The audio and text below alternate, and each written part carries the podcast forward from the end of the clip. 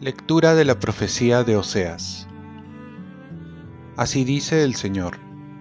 Israel, conviértete al Señor, Dios tuyo, porque tropezaste por tu pecado.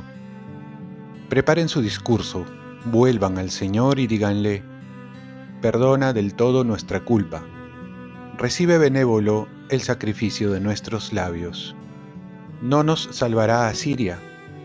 No montaremos a caballo no volveremos a llamar nuestro Dios a la obra de nuestras manos. En ti encuentra piedad el huérfano. Yo curaré su infidelidad, los amaré sin que lo merezcan. Mi cólera se apartará de ellos. Seré para Israel como rocío. Florecerá como azucena y hundirá sus raíces como el Líbano. Brotarán sus retoños, Será su esplendor como un olivo y su aroma como el Líbano. Volverán a descansar a su sombra. Harán brotar el trigo, florecerán como la viña, serán famosos como el vino del Líbano. Efraín, ¿qué te importan los ídolos? Yo soy quien le responde y lo vigila. Yo soy como un ciprés frondoso. De mí proceden tus frutos. ¿Quién es el sabio que lo comprenda el prudente que lo entienda. Rectos son los caminos del Señor. Los justos andan por ellos, pero los pecadores tropiezan en ellos. Palabra de Dios. Salmo responsorial. Mi boca proclamará tu alabanza, Señor. Ten piedad de mí, Señor, por tu bondad por tu gran compasión, borra mis faltas. Lávame totalmente de mi culpa y purifícame de mi pecado. Mi boca proclamará tu alabanza, Señor. Tú amas la sinceridad del corazón y me enseñas la sabiduría en mi interior. Purifícame con el hisopo y quedaré limpio. Lávame y quedaré más blanco que la nieve. Mi boca proclamará tu alabanza, Señor. Crea en mí, Dios mío, un corazón puro, y renueva la firmeza de mi espíritu. No me arrojes lejos de tu presencia, ni retires de mí tu Santo Espíritu. Mi boca proclamará tu alabanza, Señor. Lectura del Santo Evangelio según San Mateo. En aquel tiempo Jesús dijo a sus apóstoles, Miren que yo los envío como ovejas en medio de lobos. Por eso, sean astutos como serpientes y sencillos como palomas. Pero cuidado con la gente, porque los entregarán a los tribunales los azotarán en las sinagogas y los harán comparecer ante gobernadores y reyes por mi causa. Así darán testimonio de mí ante ellos y ante los paganos. Cuando los entreguen, no se preocupen de cómo van a hablar o qué van a decir.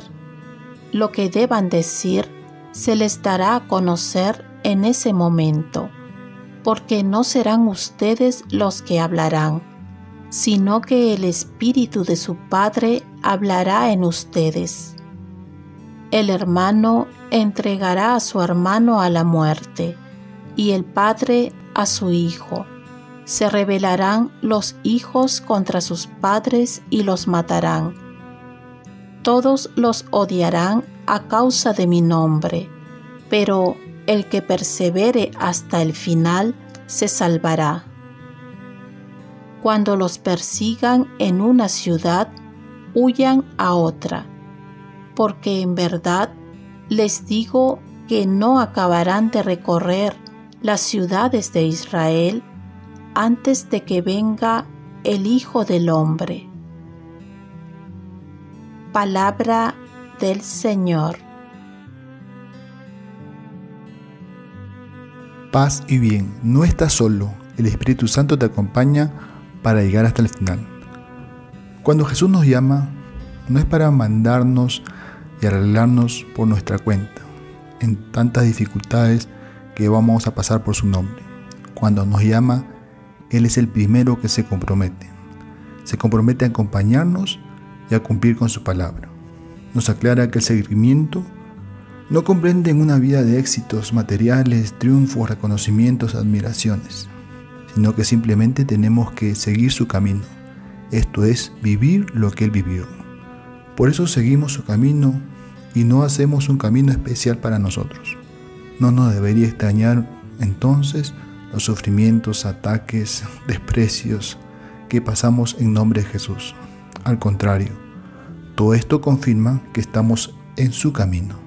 Y en este camino nos envía el Espíritu Santo, que es el Paráclito, el defensor, que nos protegerá.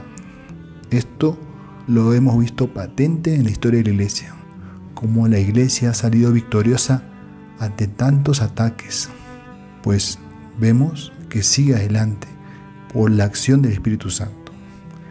Debemos aprender a confiar en Dios, tomar conciencia que tenemos al Espíritu Santo que nos defenderá, consolará, adiestrará y guiará hacia Él. Por último, hay una frase que no podemos omitir. Dice así, el que persevere hasta el fin se salvará. La vida en fe no es una carrera, sino es una maratón. No están tanto en ganar, en tener el primer lugar, sino en resistir. No es tanto ser el primero, sino llegar, perseverar.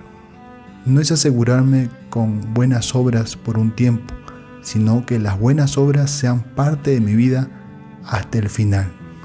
Por eso tenemos que pedir al Espíritu Santo que nos ayude a perseverar firmes, pero también firmes en el amor a Jesús, hasta el último segundo de nuestra vida.